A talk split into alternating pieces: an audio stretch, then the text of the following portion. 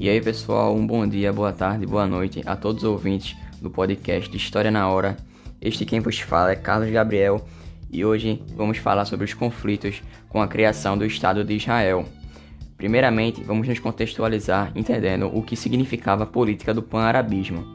Ela pregava a união dos povos árabes, dando-os mais autonomia e independência, para que não haja influência externa por eles.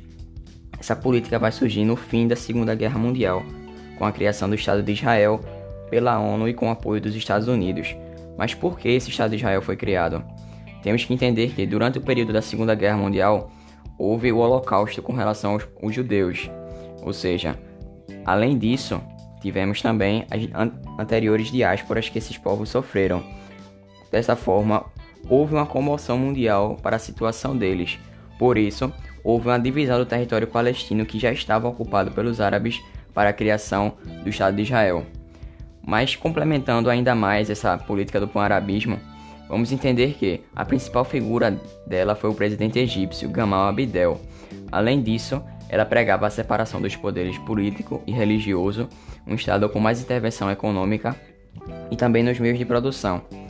Além disso, houve influência na estatização do setor petrolífero, para que não haja influências externas.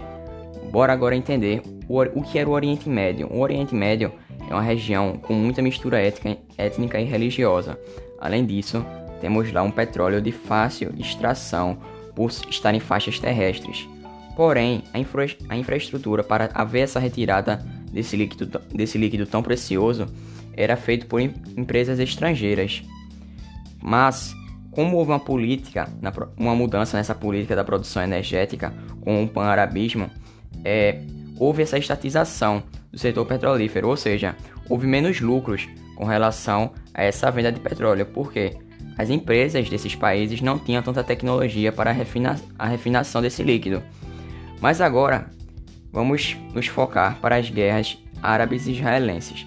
Beleza. A gente sabe que os povos israelenses sofreram diversas perseguições, eles fugiram para outros loca locais e nesses locais eles sofreram antissemitismo, que é um preconceito com relação à origem deles. Ou seja, além disso, esse povo é, estava com o sentimento do que? Do sionismo, que era aquela a volta à sua terra, entende? Além disso, temos que os Estados de Israel aos poucos vai tomando os territórios com essas guerras que eu falei agora há pouco. E ele inicialmente já era um território grande, Israel já era, era imenso com relação à Palestina. A divisão já foi equivocada nesse ponto. Além disso, temos que em partes da Palestina ocorre o monitoramento por militares israelenses. Mas, nesse ponto, de certa forma, os, pa os palestinos viveram de, de uma certa paz neste período, como a gente pode perceber.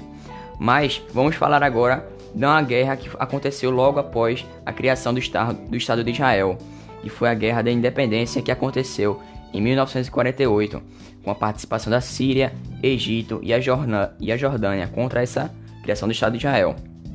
Além disso, vamos ter que também houve a participação da Palestina e dos Estados Unidos. Qual era o objetivo dessa guerra? Impedir que um novo Estado fosse estabelecido. E, esse, e esses países que eram contra a criação de Israel eles estavam unidos justamente por causa do pan-arabismo, ou seja, a defesa da cultura árabe. Não queriam nenhuma mistura cultural, nenhuma intervenção.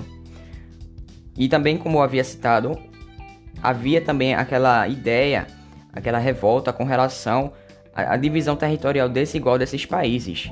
Mas, infelizmente, no caso dos palestinos, Israel vai acabar vencendo com o apoio dos Estados Unidos, que forneceu é, apoio bélico e econômico, e, foi, e venceu com bastante velocidade. Qual foi a consequência dessa guerra? Uma extensão do território de Israel, ou seja, Israel conquistou a força esse território e com mais influência.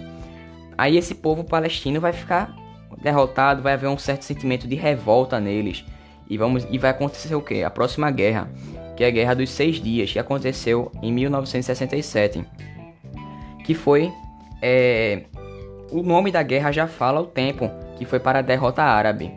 Mas qual foi o motivo dessa guerra?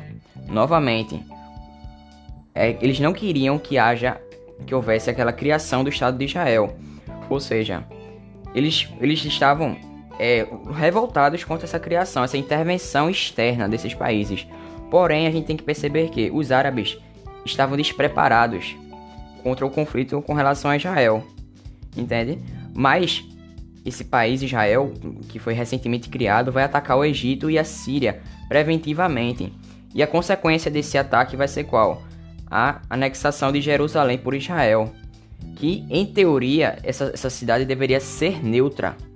Porque, como sabemos, ela é o berço da religião, tanto muçulmana como cristã e também como a judaica. Além disso, temos que entender também a guerra do Yom Kippur, que aconteceu em 1973, em que Israel sofre um ataque inesperado. E esse Yom Kippur, essa, essa denominação, refere-se ao dia do perdão para os judeus. Ou seja, mas a gente há uma, uma, uma precipitação com relação a essa guerra. Por quê? Os países palestinos não se recuperaram com relação à guerra anterior e já vão entrar em outra, com o objetivo de recuperar as terras perdidas.